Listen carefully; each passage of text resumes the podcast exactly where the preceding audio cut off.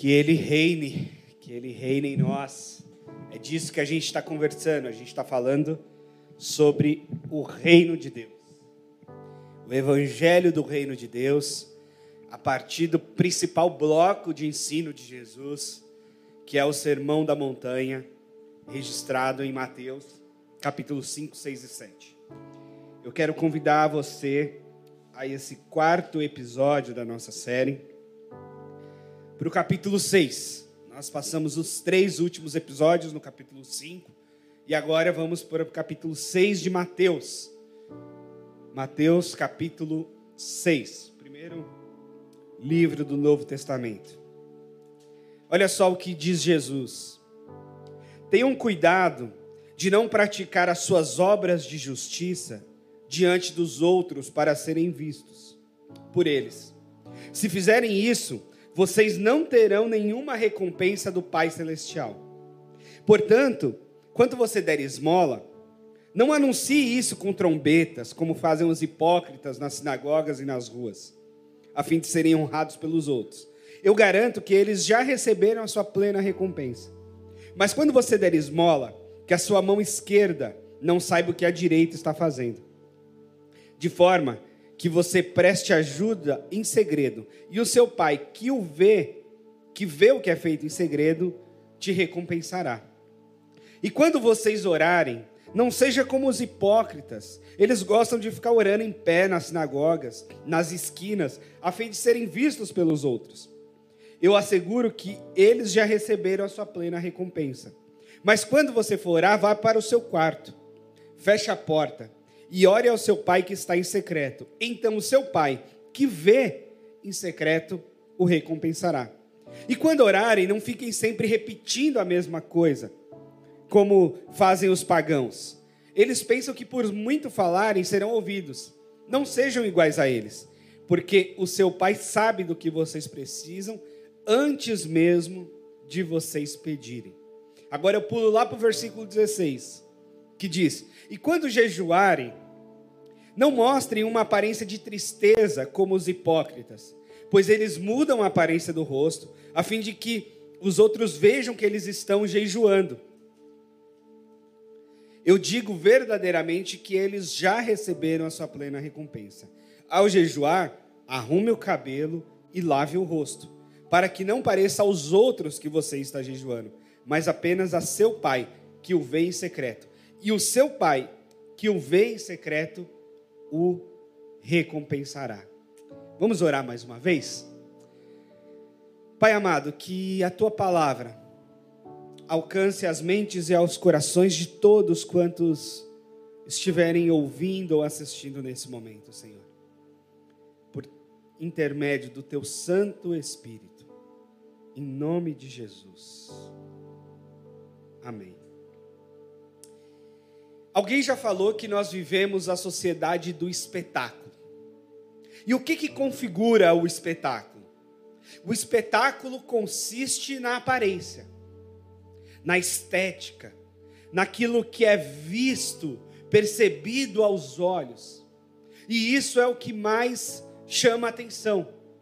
Então, por isso, alguns sociólogos, olhando para a nossa sociedade, para o modo como a gente faz as coisas, falou que a gente vive numa sociedade do espetáculo. Alguém pode dizer também que nós vivemos numa sociedade de aparência. Afinal de contas, nós somos o país, ou um dos países no mundo, que tem mais gente engajada em redes sociais. O Facebook, o Instagram, nos últimos tempos principalmente, tem milhões e milhões de pessoas. Essa coisa de postar foto, vídeo, de criar uma imagem bonita, usando os devidos filtros, na posição e na postura adequada, virou moda. O Luiz Felipe Pondé, um, um filósofo e cientista da religião do nosso tempo, fala que hoje em dia as pessoas estão entendendo que precisam fazer gestão de si mesmas. E que nós saímos da condição de sermos um RG, de termos um registro e uma identidade de pessoa, para termos um CPF, ou seja, um registro e uma identidade de consumidores, porque o CPF diz isso, Mas agora estamos num outro passo, de não sermos só um CPF, de sermos um CNPJ. De sermos em, em nós mesmos uma empresa, uma MEI. Temos que fazer autogestão, gestão de imagem, gestão do tempo, gestão financeira. Tratamos a nossa vida como uma empresa. E quem não faz isso, muitas vezes é tido como inadequado, fracassado e etc. Bom, como é que a gente caminha nisso e o que Jesus tem a nos dizer sobre isso? O que o Evangelho nos diz? Nos dias de Jesus, a aparência religiosa era muito importante. É esse espetáculo, essa estética, essa coisa da aparência era voltada para a religião em muitos aspectos. Então, ser um bom religioso, mostrar-se um grande adorador, mostrar-se adorador do Deus certo, ser um obediente da lei e seguir à risca o que os mandamentos e os grandes mestres ensinavam, era muito importante. Era importante até mesmo estudar com certos rabinos. E não era qualquer um, não era como hoje, né, que a gente podendo pagar estuda no lugar que quiser praticamente. Não. Havia seleção. Era quase uma FUVEST para estudar com um rabino famoso. Você tinha que ser escolhido por aquele rabino. Aquele rabino precisava querer que você estudasse com ele. Não era assim qualquer um e de qualquer jeito. E mais uma vez, as aparências eram muito importantes. A aparência de religiosidade, a aparência de boa pessoa, a aparência de boa índole, a, a, o espetáculo religioso era muito importante. E os fariseus eram o grupo que, que traduzia melhor essa imagem. E era o grupo justamente do qual Jesus teve tantos embates. Porque nos parece que Jesus não se importava muito com essa coisa da aparência. Me parece que Jesus não estava assim se importando tanto com essa coisa de parecer ser um Messias, parecer ser o grande Salvador, parecer ser o grande Rei dos judeus. Parece que ele não se importava. Por quê? Porque ele nasceu em meio a, a vacas e bois, em Belém, na manjedoura. Porque ele foi criado numa vilazinha em Nazaré, na Galiléia longe da capital, longe do centro religioso que era Jerusalém. Porque ele escolheu para si, não foram homens bem letrados e educados, bem formados, mas ele escolheu pescadores, cobradores de impostos, gente simples também da Galileia de onde ele veio. Ou seja, ele não tinha assim uma aparência de grande líder, de proeminente rei dos judeus. João Batista, que o anunciava, muito menos. João Batista era o típico sujeito estranho, que vivia pregando no deserto, alimentava-se de gafanhoto e de mel silvestre, vestia-se de pele de carneiros. Era um bicho grilo total e anunciava o reino de Deus. E chamava as pessoas ao arrependimento. E anunciava Jesus. Então imagina, um Jesus muito pouco propenso a ser visto como rei, Messias e Salvador, anunciado por um sujeito muito estranho, que aliás era primo dele. João Batista é primo de Jesus. Olha que coisa maluca. Olha que coisa estranha. Era Jesus no seu mundo. Era Jesus sobre a ótica do mundo vigente. Olha que coisa louca. E é por isso que o apóstolo Paulo diz que Deus confundiu as coisas, usou as coisas loucas desse mundo para confundir as sábias. Não que Deus não goste de inteligência ou de sabedoria. Nós temos livros bíblicos dedicados à sabedoria. mas que Deus de vez em quando subverte a ordem das coisas, de que Deus de vez em quando dá uma chacoalhada no mundo, levando a gente por caminhos inesperados. E é sobre isso que eu quero falar, porque é verdade que um certo cuidado com a aparência se faz necessário. Ninguém vai para uma entrevista de emprego com a roupa rasgada. A não ser que seja um, um ambiente assim bem alternativo e a gente vai igual a Kátia, assim, com uma calça rasgada assim da moda. Aí pode ser. Mas a gente não quer andar mal cheiroso, fedido, sem cortar o cabelo. Porque isso conta. Isso é percebido, isso é visto, isso chama atenção. Isso comunica. É verdade. Eu mesmo tenho uma atenção e vou e volto com essa coisa toda. Eu lembro de participar de um processo de sessão pastoral numa igreja, ou pelo menos ser sondado e pediram o meu currículo e etc. Era uma igreja assim, meio de rico, sabe? Meio classe média alta. E eu tinha duas opções de transporte: ou a bike ou um Fusca. Era o que eu usava na época. E a bike, pelo menos, era minha. O Fusca era da igreja onde eu servi e devolvi quando eu saí. E aí, conversando com um amigo, e disse: Olha, eu vou lá. E o pessoal lá é meio de grana, assim, a turma lá tem dinheiro. O... Alguns amigos que frequentavam lá, que, que já é o pessoal assim que para mim a realidade tem grana, um casal de médicos, disseram para mim, ó, nós somos os pobres lá da igreja. Eu falei, uau, a coisa. Aí conversando com meu amigo, meu amigo falou assim: então você não pode chegar lá nem de Fusca nem de bicicleta. Senão o pessoal não vai nem ler o seu currículo. Não vai nem olhar para sua cara. E aí meu amigo que tinha um carrão bacana, fomos no carrão bacana dele, né? Para chegar assim com uma certa aparência. Eu fiquei pensando se Jesus iria de Fusca, de bike, montado no jumentinho ou com um carro bacana. Sinceramente, eu tendo a pensar que Jesus iria de bike. Mas eu entendo a, o que esse meu amigo fez como sugestão, porque isso tem a ver com uma linguagem mesmo. E eu aceitei a sugestão dele porque faz sentido para esse nosso mundo essa linguagem da aparência.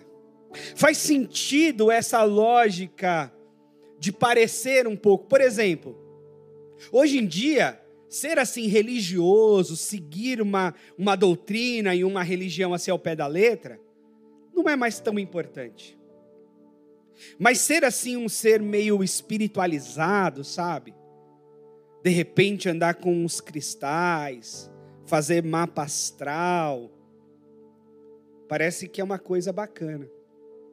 Ou mesmo dizer que é ateu, porque parece que no nosso mundo o ateísmo ganhou um grau de intelectualidade, né? Esses dias eu ouvi um cara que falou assim: ninguém pode ser ateu tendo só ensino médio deveria ser proibido ser ateu ter ensino médio. Porque parece que o ateísmo tem um ar assim de intelectualidade, porque um ou outro intelectual se coloca como ateu, então parece que o sujeito ateu é um sujeito importante, e parece que então o jogo virou. Não é ser religioso e a aparência religiosa que se tornou o máximo. Se tornou o máximo ser ateu, dizer que não acredita nessas coisas que os crentes acreditam, porque esse é elevado. Mas quer saber? Jesus diz que essas aparências e essa vida de aparência é uma grande bobagem. Jesus diz que até a esmola, até a doação, para aparecer, para ser visto, é uma grande bobagem.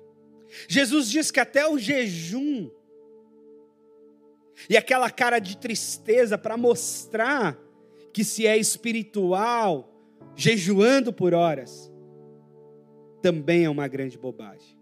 E aliás, o jejum é um tema importante, porque o jejum, historicamente, é uma disciplina espiritual, de várias religiões, inclusive.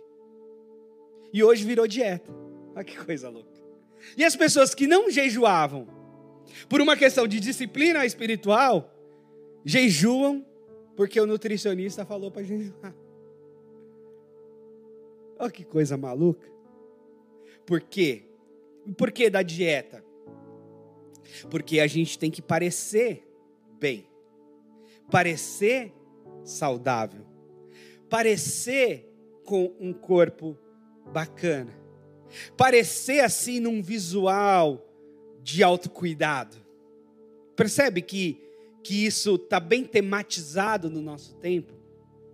O perfil, o ângulo da foto, como se gerencia as redes, como se faz a gestão de si mesmo, e principalmente como se vende, né?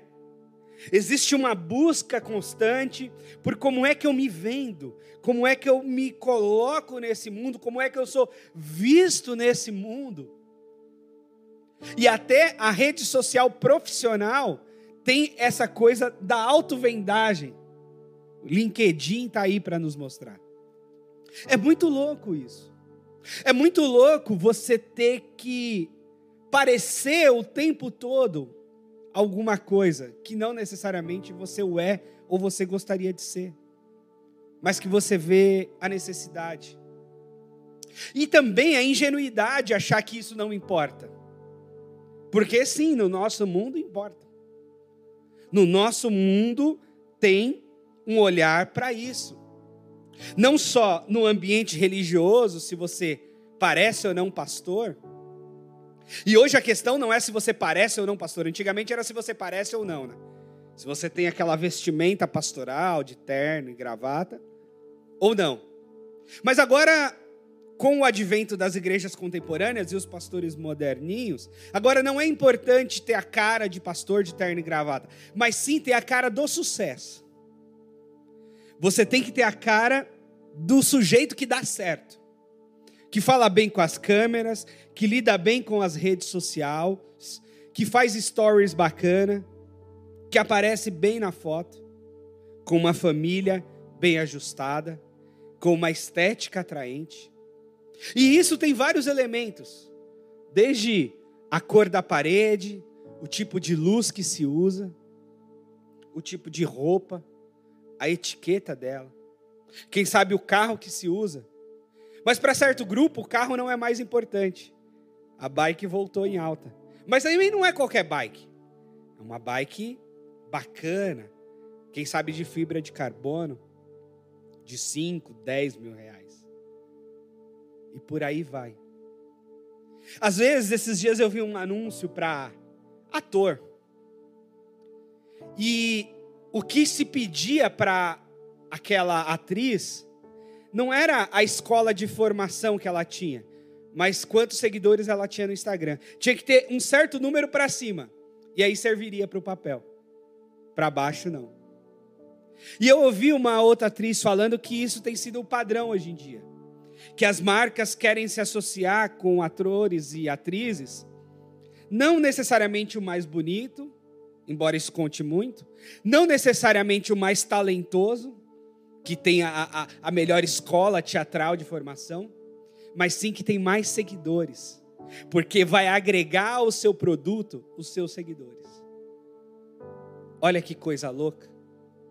O grande sucesso do nosso tempo é quem se dá bem no Big Brother. Porque a nossa sociedade está se vendendo o tempo todo. E essa aparência de positividade, de estética legal. É o que é bacana, é o que vende, é o que dá certo, é o que se mostra relevante. Eu fui assessor parlamentar, eu estive na Câmara Municipal de São Paulo e na Assembleia Legislativa. E nada como a política e essa estética da política para mostrar o que se é ou o que se pretende ser para alcançar quem está do lado de lá. Não pense você que discursos políticos em textos, vídeos ou fotos, são aleatórios. São assim, não, o fulano é assim porque ele é autêntico. Custo acreditar. Para mim, por trás de todos os discursos, há um grande plano de marketing. Há, um, há uma grande orientação de falar desse ou daquele jeito, para alcançar e para chegar neste ou naquele público. Entende? É esse mundo de aparências que a gente vive. E por isso que as relações, a comunidade, as relações profundas e duradouras precisam de tanta valorização no nosso tempo. Porque são nas relações profundas e duradouras que não dá para a gente fingir o tempo todo. São nas relações profundas e duradouras que a gente se revela, ou tem que se revelar. Esses dias, ouvindo o Leandro Carnal, é interessante porque ele estava falando sobre casamento. E ele dizendo que o grande desafio de manter-se no casamento é o desafio de aceitar a si mesmo. Porque no casamento você se mostra. E você vai se deparar com quem você é. E o outro vira um grande espelho da verdade, porque o outro vai saber quem você é. E às vezes ser quem você é pode se tornar insuportável. Então você precisa trocar de parceiro para você ter mais um tempo para fingir. Para você ter mais um tempo para enganar. E para fazer um personagem que pode durar algum tempo, mas não vai durar a vida toda. E então você vai trocando de personagem e vai trocando de parceiro para poder manter-se na aparência. Na aparência que você quer vender para o outro e às vezes para si mesmo.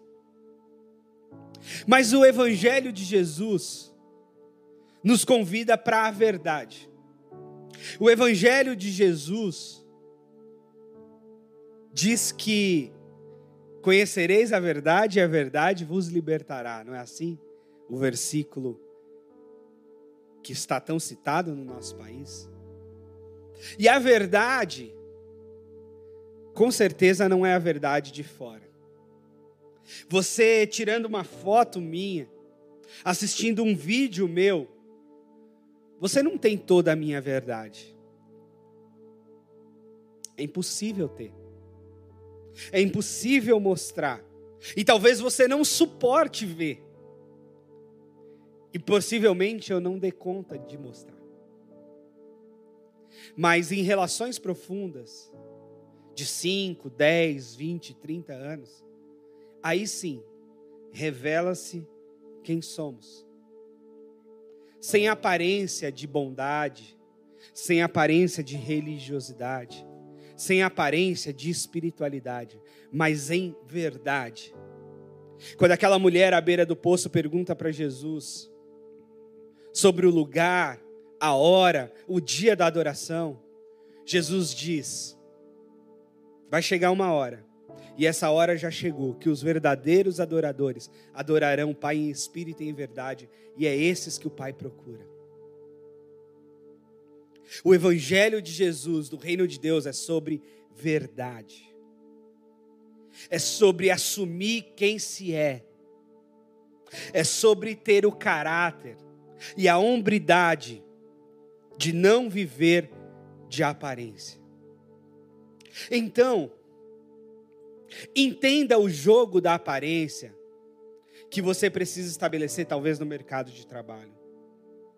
Entenda o jogo de aparência que acontecem nas redes sociais.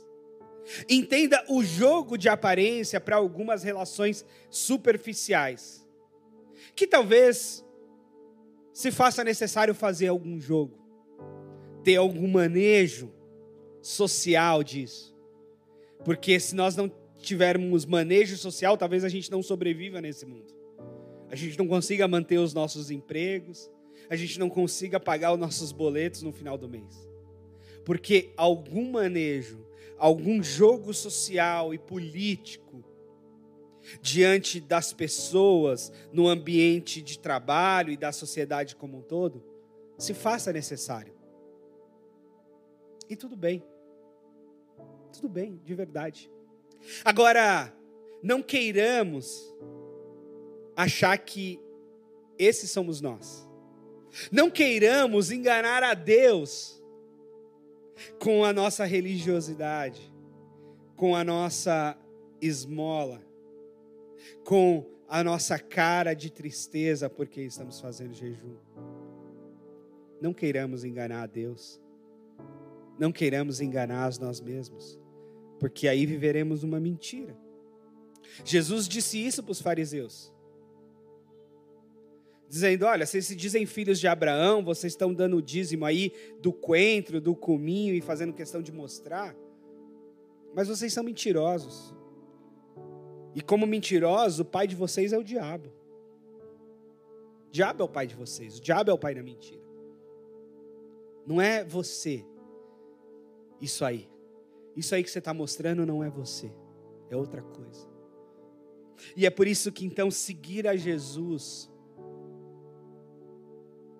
seguir a verdade, deve nos libertar desse culto às aparências, desse espetáculo. Por isso que eu entendo a religiosidade assim espetacular. E eu entendo a sedução que os espetáculos trazem. Mas pode ser só espetáculo, pode ser só teatro, pode ser só jogo de luzes e câmeras. A gente precisa lidar com quem a gente é. E lidar com as pessoas com quem elas são. E lidar com Deus em primeiro lugar de verdade. Deus abomina a soberba. Jesus criticou a hipocrisia. Jesus disse aos fariseus: Olha, as prostitutas estão entrando no reino antes de vocês, religiosos,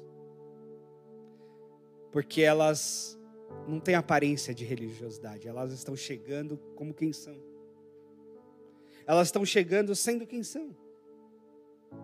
E este é o Evangelho chegar diante de Deus sendo que é. E essa é a beleza do Evangelho, da comunidade, da igreja.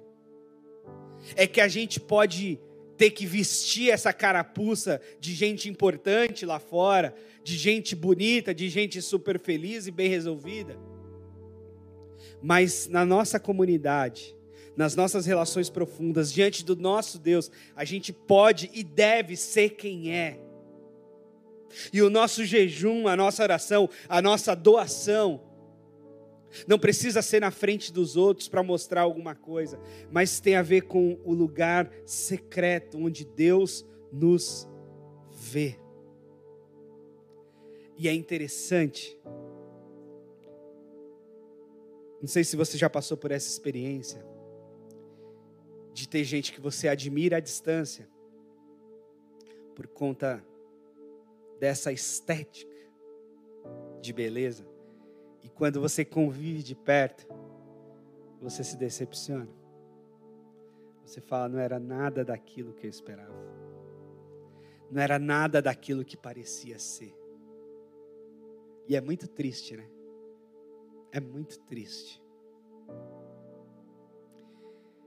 Mas o contrário é muito legal quando a gente observa alguém e tem uma certa admiração ou pelo menos alguma curiosidade, e a gente chega perto e vê que aquela pessoa é mais ainda aquilo que parece ser. E aí a gente diz: Uau, que pessoa. Eu já vivi essa experiência dos dois lados. E eu quero viver a alegria de que as pessoas que me conhecerem mais, elas possam ver mais verdade de fato. Eu não quero uma vida de aparência. Eu não quero uma vida que fake, uma igreja fake um casamento fake. Não. o Evangelho definitivamente não é sobre aparência, é sobre verdade, é sobre assumir quem se é e ser profundo nisso. Então, o meu convite para você é não se engane com as aparências e principalmente não se auto-engane com a sua aparência. Você não é o que você posta na sua rede social. Nem quem está lá é o que está postado. Nós somos muito mais. Nós somos muito melhores. Às vezes, muito piores. Do que a mera aparência pode julgar ou constatar. E no Evangelho a gente pode ser quem se é de verdade. Jesus não se importa com a aparência. Jesus olha o coração. Lembre-se sempre da palavra de Deus a Samuel, na ocasião de ungir Davi rei. Deus disse: Samuel, você vê a aparência, você vê o que está diante dos seus olhos, mas eu vejo o coração. É um menino mais baixinho, mais noivo, mais, no, mais novo, mais simples, que vai ser o novo rei de Israel. Não é o Saul, alto, grande, forte. Foi o pequeno Davi que teve maior êxodo como rei de Israel. É assim. Esse é o nosso Deus, um Deus de verdade, não de estética e de aparência. Um Deus de profundidade. E eu queria muito que você fizesse esse mergulho em si mesmo e no nosso Deus para viver intensamente quem se é e abandonar toda essa preocupação de aparência, que às vezes nos toma e nos aflige, nos causa ansiedade desnecessária. Basta ser quem somos, sendo quem somos, somos filhos e filhas amadas, amados por Deus. E isso basta a respeito de nós, de nossa identidade. E a nossa espiritualidade é do caminho. A nossa espiritualidade é de andar com Jesus. A nossa espiritualidade não é de orações, jejuns e esmolas aparentes. A nossa espiritualidade é do quarto secreto, da caminhada com Jesus. E lá sim, Ele olha o nosso coração e vê o que está dentro. E é isso que importa. Só isso que importa. O nosso coração, a nossa intenção a nossa verdade. Amém? Vamos orar? E a gente vai louvar mais uma música. Jesus, muito obrigado, Senhor. Muito obrigado por revelar-se a nós como verdadeiro Deus e verdadeiro humano. Obrigado por mostrar para nós que as aparências pouco importam para o Senhor. O Senhor vê o coração, o Senhor sonda as intenções, o Senhor se relaciona com a profundidade do nosso ser.